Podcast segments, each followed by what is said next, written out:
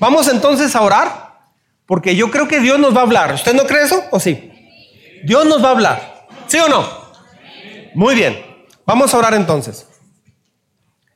Señor, en esta hora te pedimos que hables a nuestras vidas, te pedimos que eh, nos ayudes a entender lo que necesitamos entender el día de hoy. Señor, estamos aquí porque tú nos amas y porque has hecho cosas muy grandes por nosotros y para nosotros. Pero por favor, ayúdanos a entender a quién eres tú. Por favor, quita toda distracción de nuestra mente, de nuestro corazón. Habla nuestras vidas, Dios, por favor. En el nombre de Jesús. Amén. Amén. Muy bien. Ah, ¿Para qué estoy aquí en la tierra? Diga conmigo, por favor. ¿Para qué estoy aquí en la tierra? Hay personas que no creen en Dios. Hay gente que dice, yo soy ateo, yo no creo en Dios. Ah, bueno, ¿cómo se hizo este edificio? Este edificio no se hizo así nada más porque sí. Este edificio lo, hizo alguien. No sucedió nada más porque sí. Entonces, cuando alguien dice, yo no creo en Dios, lo que esa persona está diciendo es que este edificio se hizo solo, que este planeta se hizo solo. No, tuvo que venir alguien a hacer este planeta. ¿Me estoy explicando? Ah, la semana pasada vimos ah, el tema de hoy, déjeme avanzar. El tema de hoy es llamados a ser. ¿Sí? ¿Qué significa ser llamados a ser? O sea, que Dios me llamó no nada más a hacer cosas, sino primero ser algo que Dios quiere que yo sea. Hoy le voy a explicar con la Biblia para qué Dios te trajo aquí a la tierra. En primer lugar, esta serie pasada, estas semanas pasadas vimos para qué Dios te trajo aquí a la tierra. Bueno, Él te trajo con un propósito principal. El propósito principal es conocer a Dios, dejarte amar por Él y comenzar a amar a Dios. Muchas personas tienen un vacío en su corazón porque no, no saben amar a Dios. No, no han aprendido quién es Dios, no saben enamorarse de Dios. Entonces, Dios te trajo a la tierra porque te ama. Amén. Y luego, Dios quiere que tú aprendas también a amarlo. Ahora, en segundo lugar, vimos la semana pasada, Dios te trajo para que seas parte de su familia. La iglesia es una familia, la iglesia no es una religión, la iglesia es una familia y Dios quiere que tengas una familia. Tal vez alguien puede decir, yo, mi familia está muy lejos, vive en otra ciudad. Dios tiene una familia espiritual aquí para ti.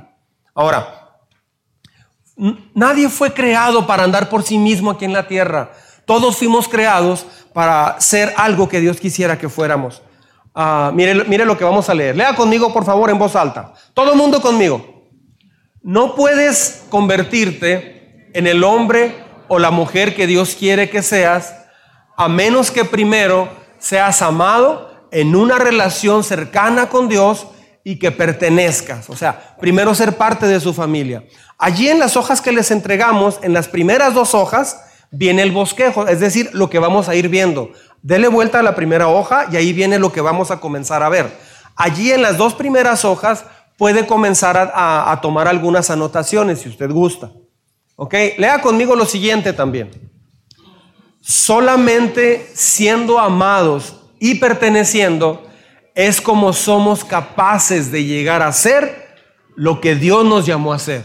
O sea, no puede nadie llegar a ser lo que Dios quiere que usted sea si primero no conoces a Dios y, luego no eres parte de una iglesia. Es lo primero que todo mundo necesita hacer.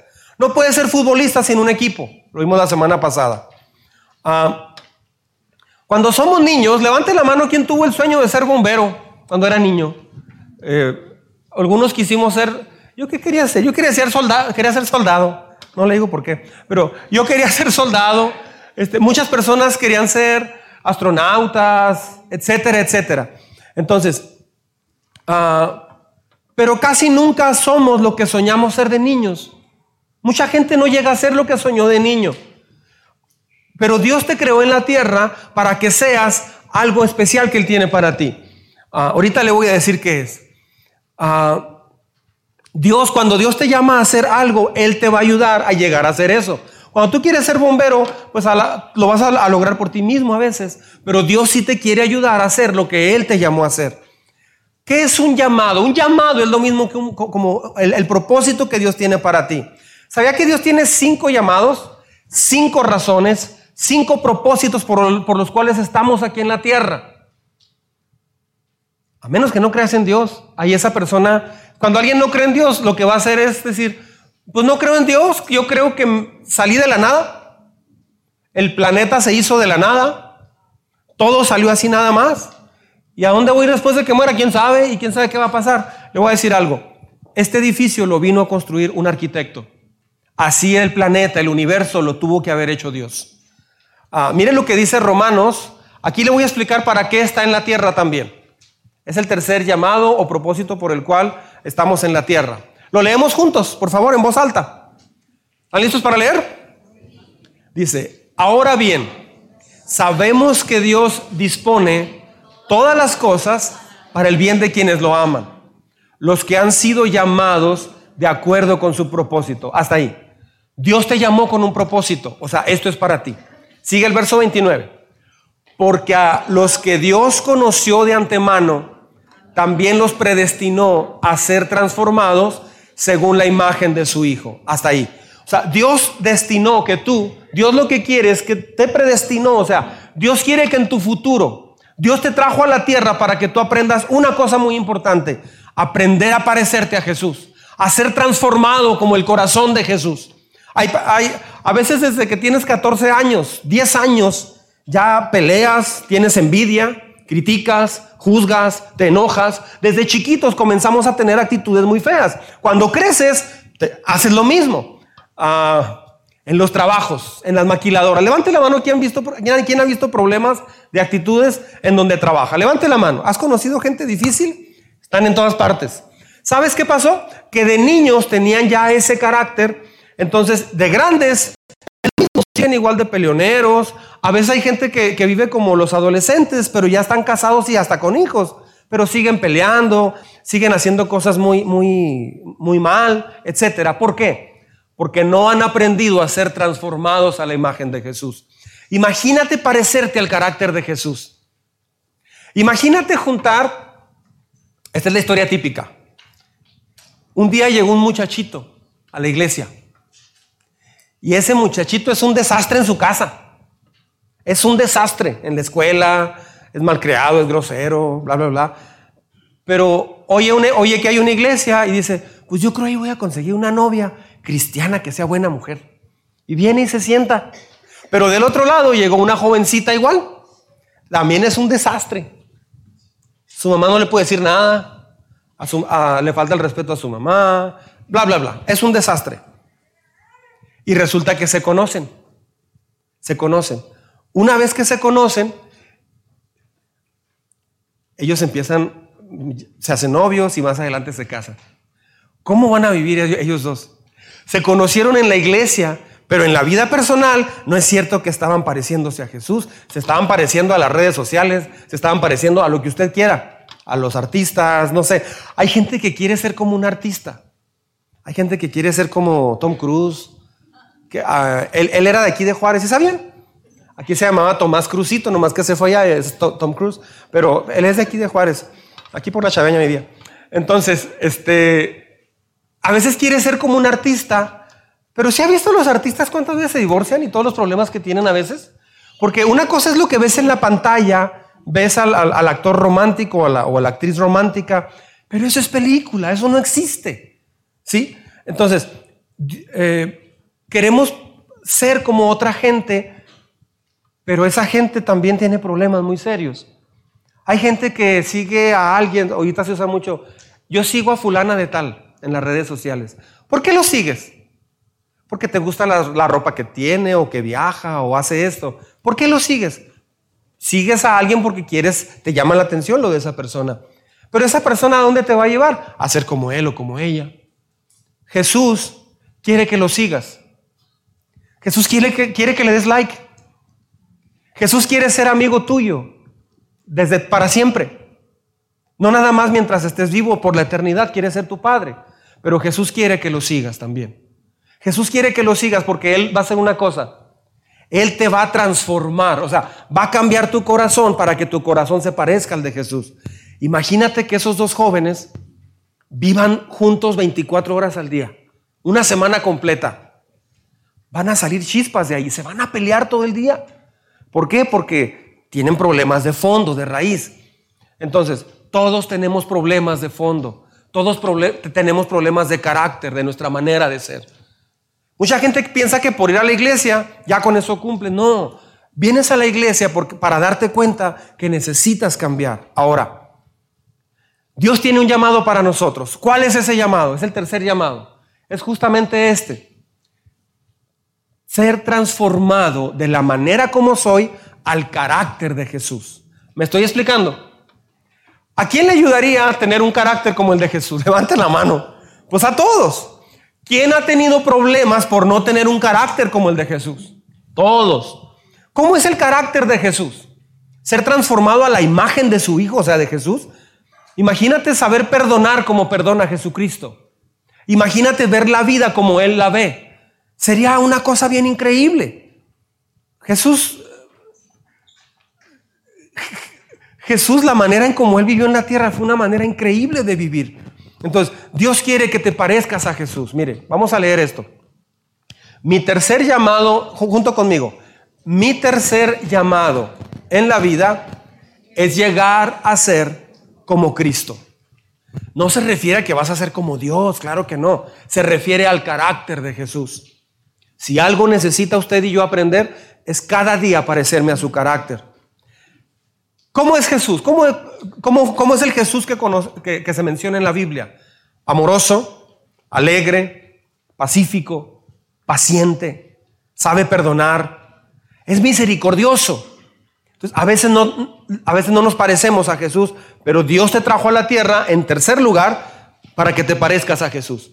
Escucha muy bien esto, por favor. Muchas personas piensan que solo, solo basta con ir a la iglesia. No, no basta con ir a la iglesia. Necesitas entender que Dios quiere que pertenezcas también a una iglesia, que, ames a Dios y ahora que aprendas a parecerte a Jesús. Entre más te pareces a Jesús, tu vida va a ser más plena. Una vida, una familia con problemas es porque alguien no se está queriendo eh, parecer a Jesús. Te estás pareciendo a alguien más. Hay nomás dos sopas, como dicen vulgarmente. O te pareces a Jesús o te estás pareciendo a alguien más. Así de simple. Esa es la carrera de la vida. Es, no es una carrera corta. aprender a parecerte a Jesús no es algo que pasa rápido. Lleva tiempo. ¿Ok? Ah, entonces, le voy a compartir tres puntos muy importantes de cómo hacer para correr esta carrera de parecerte a Jesús. Otra vez. ¿Por dónde empiezo? Número uno, para parecerme a Jesús. Simplificando mi vida. Creo que ahí viene para completar, ¿no? simplificando mi vida. Complete ahí con nosotros, por favor. Son tres declaraciones bien importantes. Simplificando mi vida.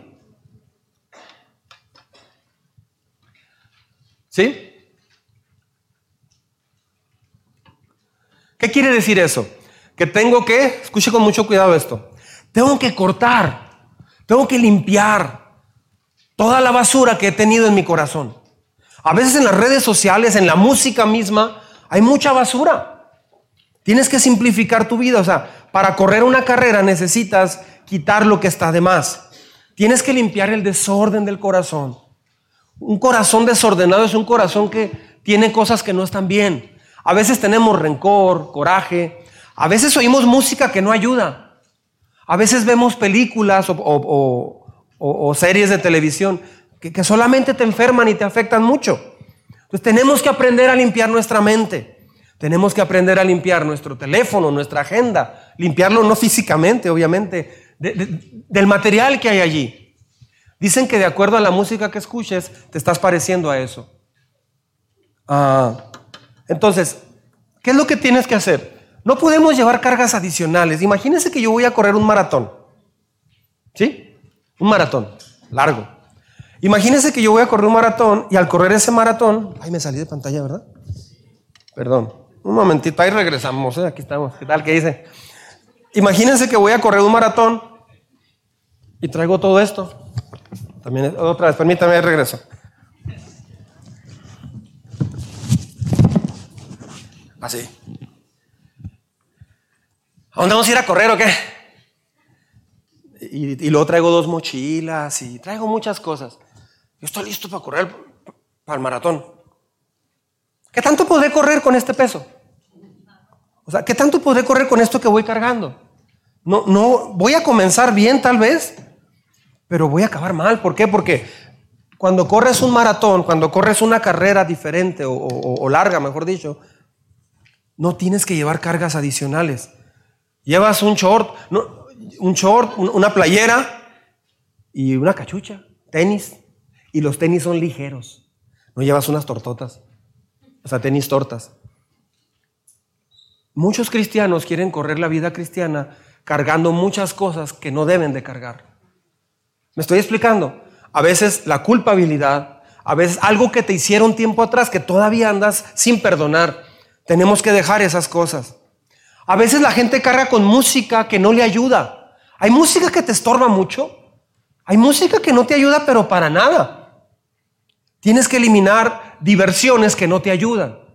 Hay maneras en que, en que nos divertimos que no son las correctas. Hay distracciones, hay desvíos que no nos damos cuenta.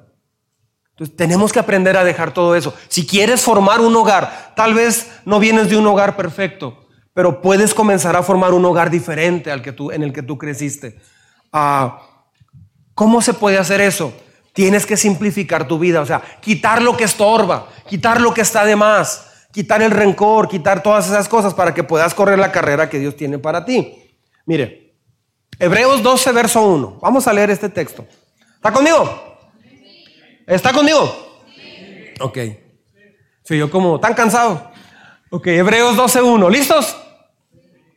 Dice, juntos por favor. Por tanto, también nosotros que estamos rodeados de una multitud tan grande de testigos, despojémonos del lastre que nos estorba, en especial del pecado que nos asedia y corramos con perseverancia la carrera que tenemos por delante. Es decir, eh, en otra versión de la Biblia dice, el, la carga que tenemos, la carga que tenemos principal es el pecado.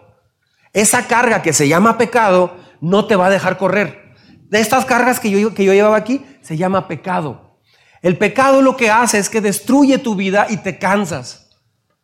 Ahora, ¿qué es pecado? Es todo lo que haces que Dios no quiere que hagas. Es cuando haces lo que tú quieres hacer en lugar de hacer lo que Dios quiere que hagas. Ah, juntos, todos tienen una carrera que Dios quiere que corra. Dios tiene una carrera para ti, pero hay gente que dice, yo no quiero correr esa carrera. ¿Sí? El problema es que todos quieren que ustedes corran sus carreras. Todo el mundo tiene un plan para su vida. O sea, tal vez usted aquí tiene un plan para su vida. Tal vez usted tiene 10 años en ese plan, pero tal vez ese no es el plan de Dios. Entonces, cada vez que estás corriendo, cada vez que estás caminando, cada vez que estás haciendo en, tu vida lo que tú quieres hacer, lo que va a pasar es que Vas a correr tu propia carrera y no la carrera que Dios tiene para ti. ¿Cuál es esa carrera? Que te parezcas a Jesús. Dios quiere que cada semana, cada día, usted aprenda a parecerse más a Jesús. A lo mejor tu papá quiere que corras una carrera que Él tiene para ti. A lo mejor tu mamá, tu tío, tu primo, el maestro, quiere que tú corras una carrera como Él quiere que la corras. Pero lo más importante es que corras la carrera que Dios tiene para ti. Hasta que usted entienda, hasta que entendamos que la carrera que mejor puedo correr es la de Dios, vas a tratar de correr muchas carreras equivocadas.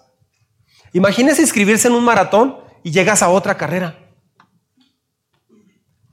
Oye, pues se me hizo bien cortita la carrera. Era, eh, ¿Que no era de 42 kilómetros? No, esta era de 5 kilómetros nomás.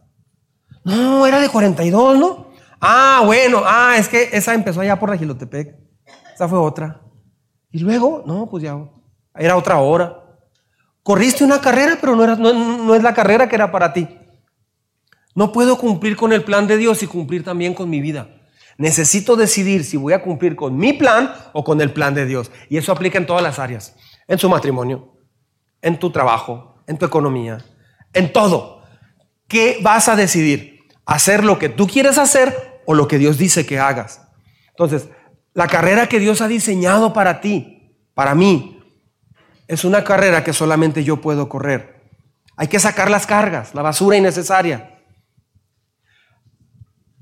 Hay gente que corre para su novia o para su novio. O sea, que dice, no, pues, ahora que conozco a Lupe,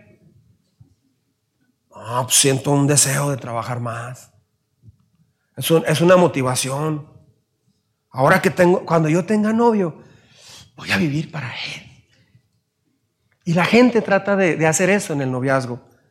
Vas a correr para tu mae, para complacer a tu maestro, al club, a la pandilla, a tus compañeros, a tus fans, si tuvieras fans, a tu socio en el trabajo, a tu jefe de trabajo. No, necesitas decidir para, para, para, llegar a ser como Cristo quiere que seas, necesitas decidir si vas a correr para tu economía, para ti mismo, para todo lo que usted quiera o para Dios. El único que te va a llevar a una vida plena es Dios. Todo lo demás te va a dejar a medio camino. Le doy mi palabra. Entonces, Dios te puso en esta tierra para un plan que Él tiene para ti. La segunda clave, hoy le voy a compartir nada más tres y la próxima semana voy a continuar. ¿Ok? Ah, ¿Cómo hacerle para correr esta carrera? Número dos. Complete con nosotros, por favor, ahí. No impacientándome ni teniendo prisa. No impacientándome ni teniendo prisa. ¿Ok? Este plan lleva toda una vida. Pero en pocos meses, mire, yo me he fijado que cuando una persona llega aquí a la iglesia y se, mete bien, se aplica bien, en tres meses esa persona es muy diferente, ha cambiado mucho. A menos que esa persona no escuche con atención, a menos que esa persona no se meta realmente. Pero cuando alguien se mete rápido, hay cambios ahora. Esos cambios primero son importantes, pero toda la vida vamos a estar en, ese, en esa carrera, en ese maratón. Ah, así es que no hay que impacientarnos. Es todo un proceso. Cuando un bebé nace, está así chiquito, ¿no? Cuando ese bebé llega a un año y medio, casi va a estar del doble del tamaño. el doble. A los dos años va a estar del doble del tamaño, casi. O al año y medio. Algunos al año ya miden el doble. Doblas tu tamaño el primer año, o sea, creces muy rápido al principio. Eso sucede cuando llegas también a Dios. Al principio maduras y creces muy rápido, pero luego el, crecimiento se desacelera un poco, pero es que ya estás haciendo muchas cosas donde te estás pareciendo a Jesús. ¿Cuánto tarda en, nacer y crecer un roble, un árbol roble? 60 años. ¿Un hongo? Ah, seis meses, perdón, seis horas. Seis horas o 60 años o 70 años. Ah, ¿Quiero ser sólido como un roble o quiero ser un hongo nada más? Mire, en Hebreos 12, verso 1, dice, corramos cómo? Corramos con perseverancia la carrera que tenemos por delante. Perseverancia es que sigues corriendo. No te quedas pensando, ah, yo ya debería de estar así. No, mejor ya no sigo. Ahí te vas a detener. Yo me he fijado que hay personas aquí que iban corriendo muy bien y se distrajeron y se fueron por otro camino. ¿Qué hicieron después? Algunos siguieron por ese camino y no han regresado hasta la fecha, pero algunos otros se dieron cuenta que iban por mal camino, se regresaron, les dolió, lloraron, pero ahorita están otra vez en el, camino correcto.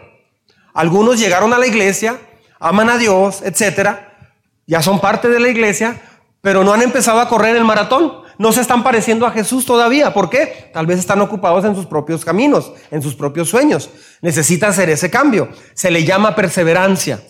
Tal vez te puedes desconectar de Dios y te puedes ir por otro camino. Te lleva un segundo, un minuto volver otra vez a Dios y tomar el lugar. Amén. Entonces, hay pasos de bebé que puedes ir dando. La cosa es ir avanzando. porque Si cada semana avanzas algo, va a ser increíble. El problema es cuando ya duras un tiempo sin crecer.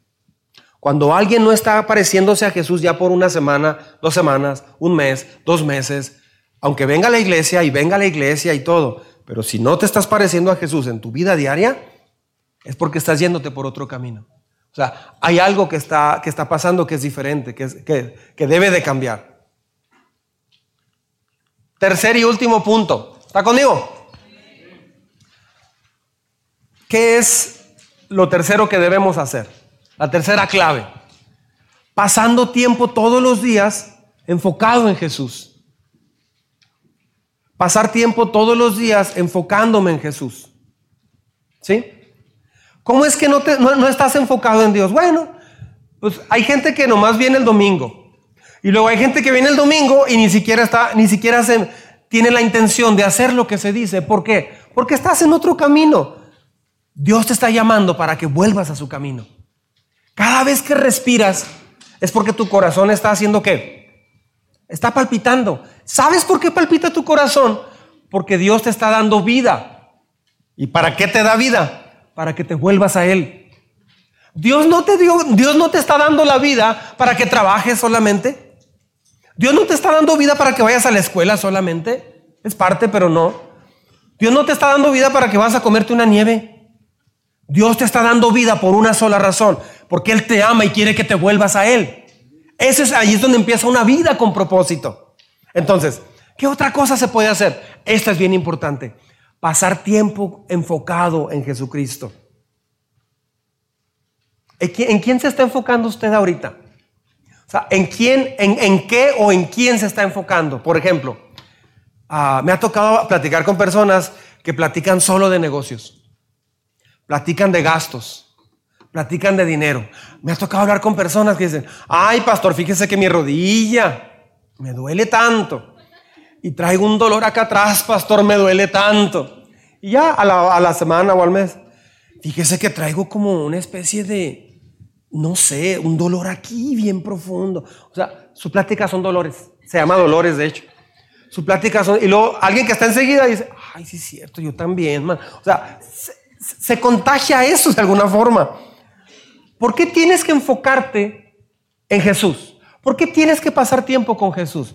El devocional que recibieron, más adelantito, en la tercera hoja, viene lunes, dice lunes arriba, y abajo viene un devocional. Eso lo hacemos para que usted lo haga en su casa en la semana y pase un tiempo con Dios. Allí viene que leer, vienen preguntas, etcétera, etcétera. Mucha atención a lo que voy a decir. ¿Por qué necesito pasar tiempo con Dios? ¿Por qué orar y por qué leer la Biblia? Mucha gente no ha entendido eso. Es que dependiendo con quién pases tiempo, te vas a parecer a esa persona. Si usted comienza a pasar tiempo con, en el trabajo, vamos a decir, están, eh, no quiero decir nombres, cinco mujeres. Están, está un grupito de las secretarias, aquí están. Y, ellas nada más están, están, están criticando, están este, viendo errores en la gente, y usted llega y se empieza a juntar con ellas. Usted como mujer se acerca y tiene sus amigas. Pues al ratito todas van a estar criticando y usted va a empezar a criticar también junto con ellas. Si te juntas con los que critican, vas a aprender a criticar. Luego acá de otro lado tenemos a los que están este, juzgando a todo mundo o están este, o son enojones. Se, enojan por cualquier cosa. Así, y, y, son, son, bien peleoneros. ¿Sí? ¿A qué vas a aprender a hacer acá? Pues a enojarte. Entonces, cuando ves novelas, cuando ves películas, cuando ves series, todo eso, vas aprendiendo poco a poco todo lo que ahí ves. Una persona que está todo el día en videojuegos, una persona que está todo el día o mucho tiempo en el teléfono o en las series, o sea, va a empezar a distraerse en eso. Ayúdeme por favor a no platicar, estoy oyendo mucha plática. Ayúdeme por favor a no, estar platicando. Ah, ¿Por qué necesitamos pasar tiempo con Jesús? Porque cuando pasas tiempo con Jesús, te aprendes a comienzas a parecerte a Él comienzas a pensar como Él. Ah, si quieres ser como alguien, tienes que aprender a ser como esa persona. ¿Y cómo aprendes a ser como esa persona? Pasando tiempo con Él o con ella. De hecho, a mí me ha pasado que, por ejemplo, yo antes tenía una frase, le decía a mi esposa, teníamos cierto tiempo de casados, y yo le decía, Perla, ¿qué crees? Estamos hechos. Ya nos llegó esa orden de compra de la maquiladora y llegó una factura, un pedido, no sé qué, pero yo usaba la frase, estamos hechos. Yo la aprendí de alguien. Pues un día iba mi esposa caminando, ahí en, la sala, en la casa, traía su bolsa, sus tacones, iba así muy... Este, iba caminando y me dice, ay, mi hijo, ¿qué crees? ¿Pasó esto? Estamos hechos. ¿Qué dijiste? Que estamos hechos, como tú dices. Entonces, de repente yo me he fijado que Perla comienza a usar frases que yo uso o yo empiezo a usar frases que ella dice. De hecho, hay algunas frases que yo empiezo a hacerlas y cuando, cuando digo esas frases hago cierto gesto. Por ejemplo, hay una frase que yo digo, es un proceso. No sé por qué, de dónde saqué eso, pero digo, un proceso. Así lo digo. Y Perla, en cuanto digo esa frase, ella a su boca le hace así. Entonces, ¿por, ¿por qué pasa eso? Porque pasamos tiempo juntos. Porque nos conocemos de tiempo. Entonces, ¿por qué tienes que pasar un tiempo con Jesús? Entre más tiempo pases con Dios, más vas a aprender de Dios. Más vas a crecer y pensar como Dios. Entre más tiempo pases en la tele, más te vas a parecer a lo que sale en la tele. ¿Qué sale en la serie que estás viendo? ¿Qué sale en, el TikTok o en las redes sociales? ¿Qué hacen tus amigos? ¿Qué hacen tus amigos o tus amigas? Bueno, a, eso, a ellos te vas a parecer. Lo que usted hace regularmente se va a parecer a ellos. Entonces, poco a poquito dices, ¿por qué pienso así? ¿Por qué actúo de esa manera? Porque estás pasando tiempo con eso. Un amigo me decía bien frustrado, ayúdame con mi hijo, no hay qué hacer. ¿Por qué? Tiene cinco años. Y me dio mucho miedo lo que hizo el otro día. Él no se dio cuenta que yo lo estaba viendo, estaba jugando con sus amigos del kinder. Y fueron a la casa y, iba caminando mi hijo y uno de ellos se le atravesó y lo agarró de aquí, así. Oye, inútil. Un niño de cinco años le dijo, oye, inútil, quítate de mi camino. Para la próxima que te me atravieses te voy a bañar en sangre. Hazte un lado, animal. O sea, él se quedó bien asustado dice, pues, yo, no hablo así. Pero es que eso lo, ve en una, lo vi en una caricatura, lo vi en una película. Si, vio, si viste la de mi, pequeño angelito y fuera de mi camino, inmundo animal y no sé qué. Este, ¿Con quién pasas más tiempo? O sea, ¿con quién convives más? Te vas a hacer como esa persona. Si usted es de las que va con, con la comadre o con quién sabe quién, no, pues que la vecina no sé qué tanto y empieza el chisme usted va a ser una persona chismosa, va a ser Petra, va a ser muy chismosa. ¿Por qué? Porque te estás juntando con personas que están chismeando.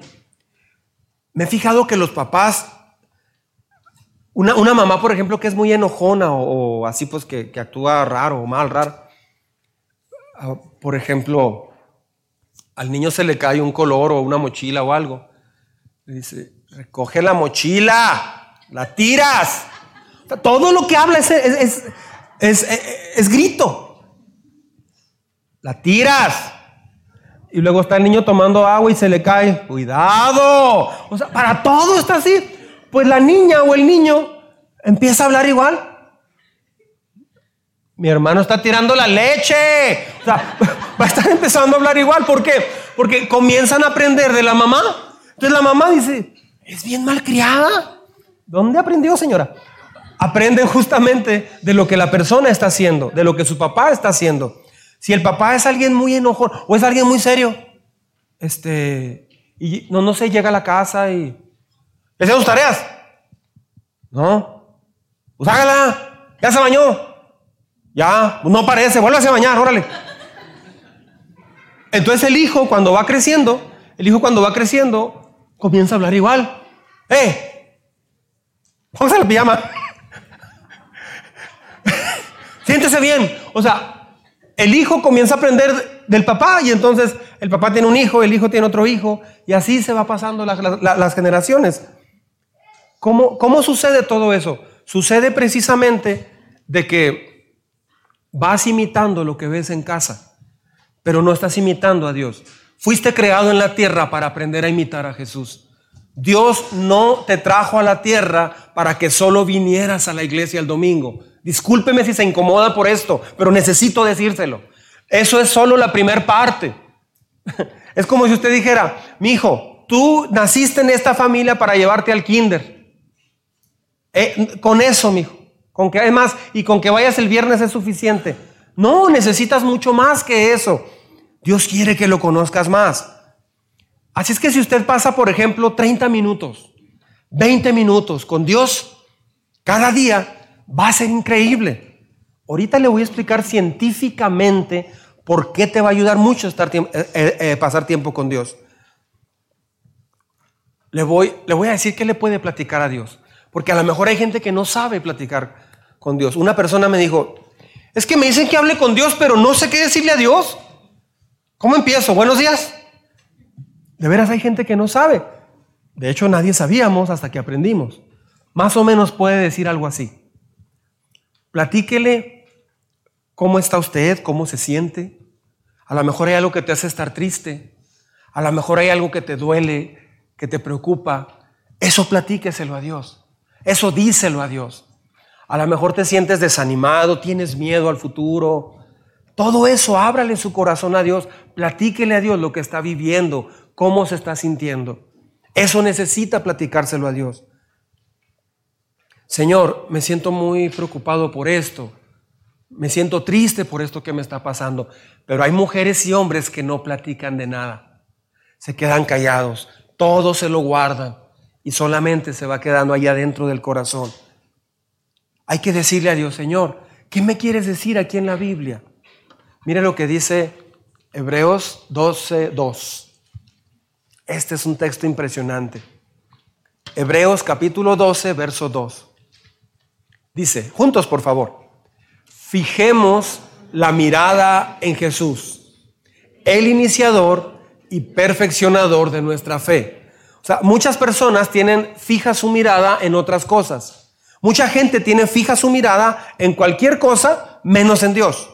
Fijas tu mirada en cosas materiales, en, un teléfono, en una película, en un trabajo, en tu casa, eh, en el deporte, que no es malo, es bueno. Este, o sea, fijas tu mirada en muchas cosas. Hay personas que fijan su mirada en la muerte. Señor, ¿y cuándo me iré a morir? Tengo miedo a morirme. Una persona me, me decía, estoy bien preocupado, no sé qué día me voy a morir. Y le pregunté una vez a Dios, ¿cuándo me voy a morir? Ah, pues si quiere yo oro y le dice de una vez. Pero está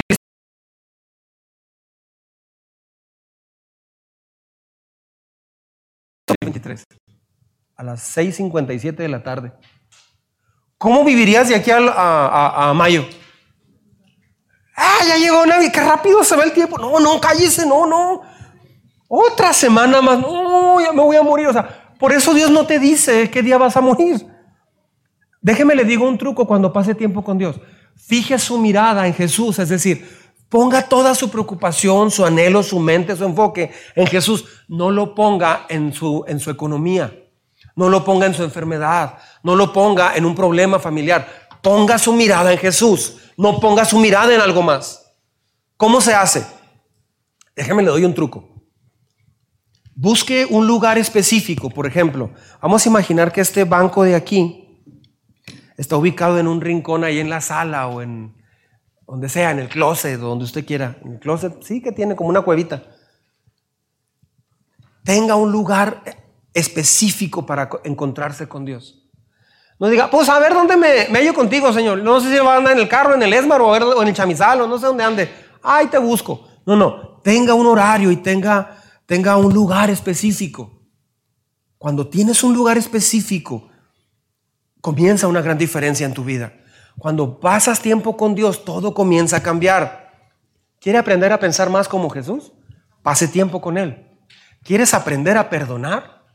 Mucha gente dice, es que yo no sé perdonar. La manera de aprender es pasar tiempo con Jesucristo. Imagínese el bien que le haría a su vida aprender a perdonar. Imagínate. Así que mucha gente no tiene un lugar específico. Tenga un lugar donde, donde encontrarse con Dios. Algunos cogen hasta el baño. Una persona dijo, yo me meto al baño porque es el lugar donde nadie, me, molesta. Otros dirían, el baño está raro. Pues que tiene, donde sea. Pero tiene que ser un lugar donde estés a gusto. No, no vas a Wendy's a tener un tiempo con Dios. Este, ahora, yo les recomiendo que cuando hable con Dios, hable en voz alta. No tienen que gritar, Señor, en esta hora. No, no. Eh, máxime están dormidos los demás. Yo les sugiero que sea en la mañana, pero hable, hable, porque a mí me ha pasado esto alguna vez. Es enero, 10 de enero, está todo nublado, helado, está fría la casa y usted se pone un, un chipiturco. ¿Sabes qué es un chipiturco? Chipiturco es una cobija, según yo. Y ya se, pone la cobija y ahí está, hablando con Dios. Pero a veces yo trataba de orar en mi mente, en silencio. Imagine, voy a hablar, pero es como nada más mi, mi pensamiento. ¿Me explico? Ok, así me llegó a pasar a mí. Señor, o sea, pensamiento, ¿eh? Aquí estoy. Háblame, Señor. Ahí se oyó el carro del vecino. Señor, ayúdame. Ay, tengo que ir a pagar el gas. Señor, Señor, ayúdame. Como no hablaba, estaba todo en mi mente, todo estaba bien quieto. Me empezaba a dormir. Entonces, yo le sugiero inclusive que hasta abra sus ojos. Si se está durmiendo, abra sus ojos. Jesús cuando oró por los alimentos inclusive abrió los ojos. Aquí pedimos que cierre sus ojos cuando oramos porque a veces la gente se distrae. Lo que pasa en la alabanza hay gente que está. Lo, lo pedimos para que no se distraiga. Pero abra sus ojos y hable en voz alta, o sea, que se oiga su voz, eso le va a ayudar mucho. Entonces, cuando yo hablo con Dios, casi siempre hablo en voz alta. Ah, tenga una conversación con Dios, platíquele cómo está, cómo se siente, póngale peticiones a Dios. No nomás llegue y le pida peticiones a Dios, dígale cómo se siente, invítelo a su vida, etcétera, etcétera. Entonces, mire lo que dice Lucas 22, verso 39. ¿Sí? Lucas 22, verso 39. Dice, ¿están listos? Juntos, por favor. Jesús salió de la ciudad y como de costumbre se dirigió al monte de los olivos. Note la frase como de costumbre, o sea, esto lo hacía Jesús. Dice, juntos, y sus discípulos lo siguieron. O sea, ¿cuál es nuestra responsabilidad entonces? ¿Cuál es nuestro trabajo? Hacer lo que Jesús hizo, porque dice que sus discípulos lo siguieron. Juntos, cuando llegaron al lugar, les dijo, oren para que no caigan en tentación. Entonces se paró de ellos a una buena distancia, se arrodilló y empezó a orar. Muchas, muchas personas me han dicho, oiga, ¿y cómo se le hace para no caer en tentación? Es que yo, yo tengo la tentación de repente de esto o aquello. ¿Cómo se le hace? Es bien simple. Oren para qué? Para que no caigan en tentación. Muchas personas tratan de, no caer en tentación. No voy a caer en tentación, no voy a caer en tentación. Ay, no voy a caer en tentación, no, no debo caer. Así no funciona. Dice, oren, o sea, conéctese con Dios, hable con Dios, ábrale su corazón, platíquele su tentación, dígale qué tentaciones tiene. Mucha gente dice, me da vergüenza decirle a Dios mis tentaciones, como si Dios no las supiera. Dios sabe todo, entonces mejor platícaselo. Crecen las personas que le hablan a Dios y le platican todo eso. Entonces, cuanto más tiempo pasas con Dios, más tiempo vas a ser como Él. Cuando, en, cuanto más se dedica usted a leer la Biblia, más vas a ir aprendiendo acerca de Jesús. Entre más hable con las personas que están hablando mal de otras, más se va a parecer a esas personas. Yo me he fijado que hay hombres y mujeres que batallan mucho para vivir la vida cristiana. ¿Sabe por qué? porque no están pasando tiempo a solas con Jesús. Ese es el problema. En otras palabras, esto es secuencial, debe ir avanzando poco a poco. Se trata de, se, se trata de ser, no solamente de hacer. Dios quiere que usted aprenda a tener la vida que Jesús quiere que tenga. Alguna persona me dijo una vez, oiga, ¿y no hay una predicación en la que uno pueda madurar de una vez para todas? No, no hay. Es, es, es toda una vida, es todo un proceso. Queremos tomar una pastilla, queremos ir a un retiro que nos madure, etcétera. Tener esa experiencia y boom, que ya suceda. No, así, así no funciona. Debo de estar continuamente en un proceso. ¿Y ese proceso cuál es? Aprender a pasar tiempo con Dios. Aprender a pasar tiempo con Jesús. ¿Me estoy explicando? Quiero terminar platicándole algo muy importante. Mucha atención. Mucha atención. Ah, ¿Por qué Jesús pasó tiempo con el Padre? ¿Por qué Jesús pasaba tiempo orando si era Dios? Porque su lado humano necesitaba pasar tiempo con el Padre. Pero, pero ¿por qué? Le voy a explicar científicamente por qué. Mucha atención. Mucha atención. Ah, los científicos en las últimas dos décadas descubrieron que tenemos en nuestro cerebro algo que se llama neuronas espejo. ¿Sí? ¿Alguien ha oído de eso? Las neuronas espejo lo que hacen es que reproducen, reproducen algo. Ah, permiten sentir lo que otra persona está sintiendo. Esas son las neuronas espejo. Por ejemplo, si usted va al cine y está viendo una película donde un hijo andaba con muchos problemas y de pronto el papá se lo encuentra en un parque, ya al último de la película, ¿no? Y va el hijo, dice, papá, perdóname, no sé qué, y se abrazan y lloran, la gente empieza a llorar. ¿Se ha fijado en eso? Empieza a llorar. ¿Por qué? Porque Dios te creó con neuronas espejo.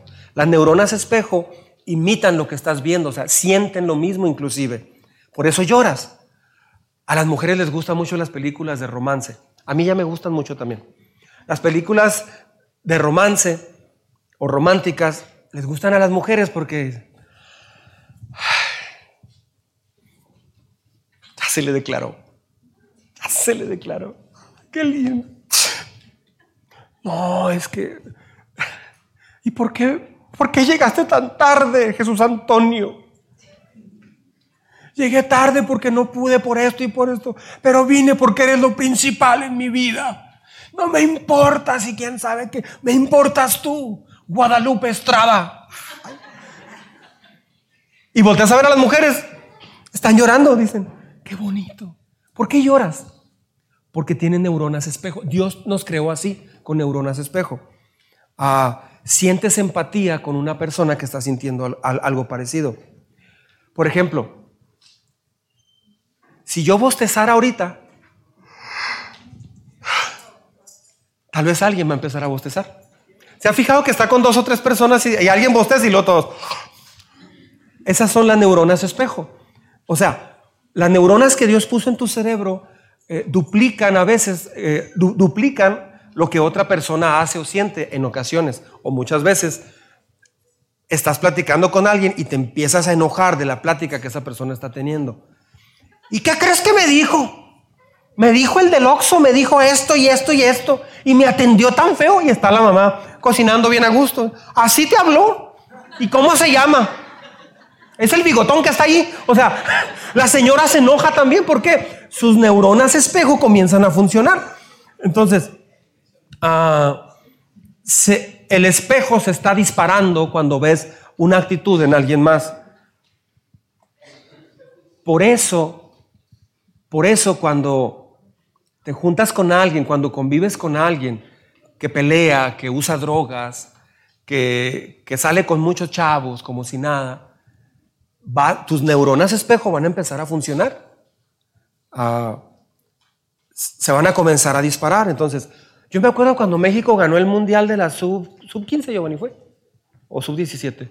Cuando un chavito se golpeó y luego vendado, entró otra vez a jugar y metió un gol de chilena. Yo me acuerdo, y con ese ganó México el mundial. Dije, wow, qué padre. Yo lloré cuando escuché el himno mexicano, porque había México sido campeón. Yo lloré, de veras, me sentí muy emocionado. Hace poco también ah, vi un desfile de diferentes eh, bandas de guerra este, de, diferentes países desfilar en Francia. Eso fue hace cinco años. Iban desfilando de Portugal, de, Brasil, de España y, estaban en Francia. O sea, invitaron a diferentes bandas de guerra y escoltas, ¿no? Cuando pasó la, la banda del heroico Colegio Militar de México, yo me solté llorando porque iban al frente, o sea, y iban tocando y se oía tan padre. Pa, pa, pa, pa, pa, pa, pa, pa. Y luego llevaban la bandera, e iban marchando tan majestuoso, tan bonito. Mi corazón se empezó a acelerar y al frente iban unos cadetes con, seis, con cinco águilas. Así, ay, se veía tan hermoso. Yo me solté llorando y le di gracias por mi país. Me solté llorando porque me emocioné mucho, pero me impactó como el público que estaba este, viendo así nada más, cuando pasó México, en Francia, comenzaron a aplaudir y a gritar y a hacer mucho ruido. Eh, eh, la verdad, son los que más se lucieron. O sea, estuvo muy, estuvo muy padre. Entonces, nuestras neuronas espejos se disparan cuando hacemos, cuando otras personas hacen algo y vemos. Escuchen con mucha atención esto. Si usted quiere sentirse amado, abrazado, bendecido, el mejor lugar es con Dios. Cuando pasas tiempo con Dios y te enfocas en Él, tus neuronas espejo se van a comenzar a disparar. Entre más tiempo pasas con Dios, tus neuronas espejos están disparando y vas a empezar a tener el carácter de Jesús. Hay personas que pasan tiempo con otras personas que están haciendo cosas diferentes. Entonces, en la iglesia tal vez se disparan tus neuronas espejo, pero más adelante empiezas a pensar en otras cosas. Saliendo de la iglesia te pones a oír una música que no te va a ayudar, pones a pensarte cosas, te pones a pensar cosas que no te van a ayudar, se empiezan a disparar otro tipo de células espejo pensando en esa canción, en otra persona o en un recuerdo. ¿Me estoy explicando? Ah, entonces, las, las neuronas espejo son las que pueden reflejar el amor de Dios en tu corazón. ¿Sí me estoy explicando?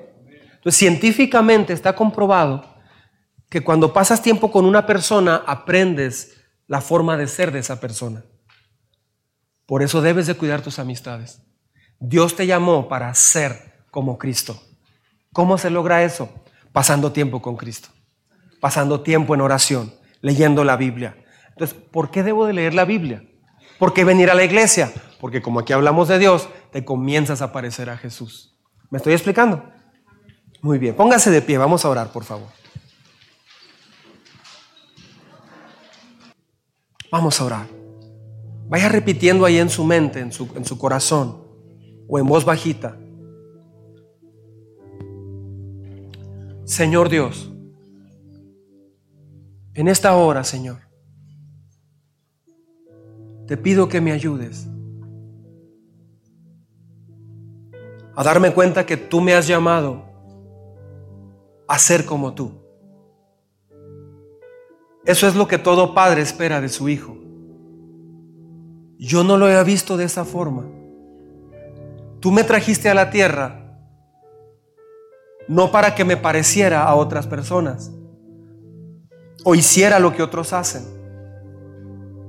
Tú me trajiste para aprender a pensar como tú piensas, a vivir como tú vives, a ver las cosas como tú las ves.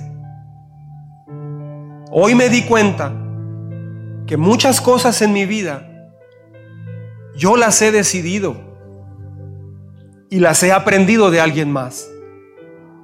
Tal vez la preocupación, el miedo, el tener otros propósitos diferentes. Hoy te quiero pedir perdón. En este momento te pido perdón, Señor, porque yo he tomado decisiones de parecerme a alguien más o a algo más. Pero tú tienes un propósito muy grande para mí. Y ese, e, ese propósito lo voy a lograr cuando pase tiempo contigo. No te quiero pedir, Señor, ahorita que me madures y me hagas parecerme a ti.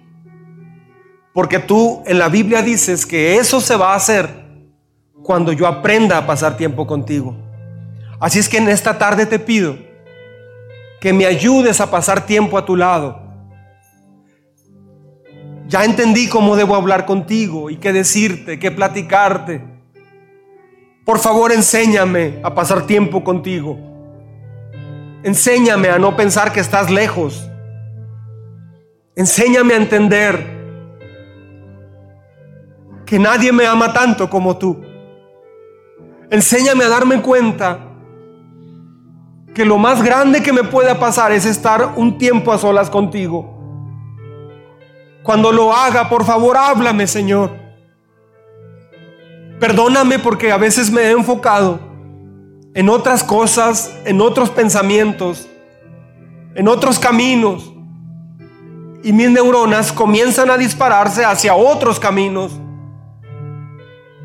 A veces yo mismo me ocasiono caer en tentación.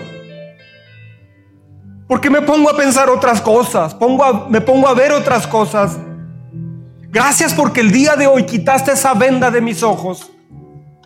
Gracias porque el día de hoy me permites darme cuenta aún científicamente, que mi cerebro fue creado para imitar lo que ve, lo que escucha, lo que siente.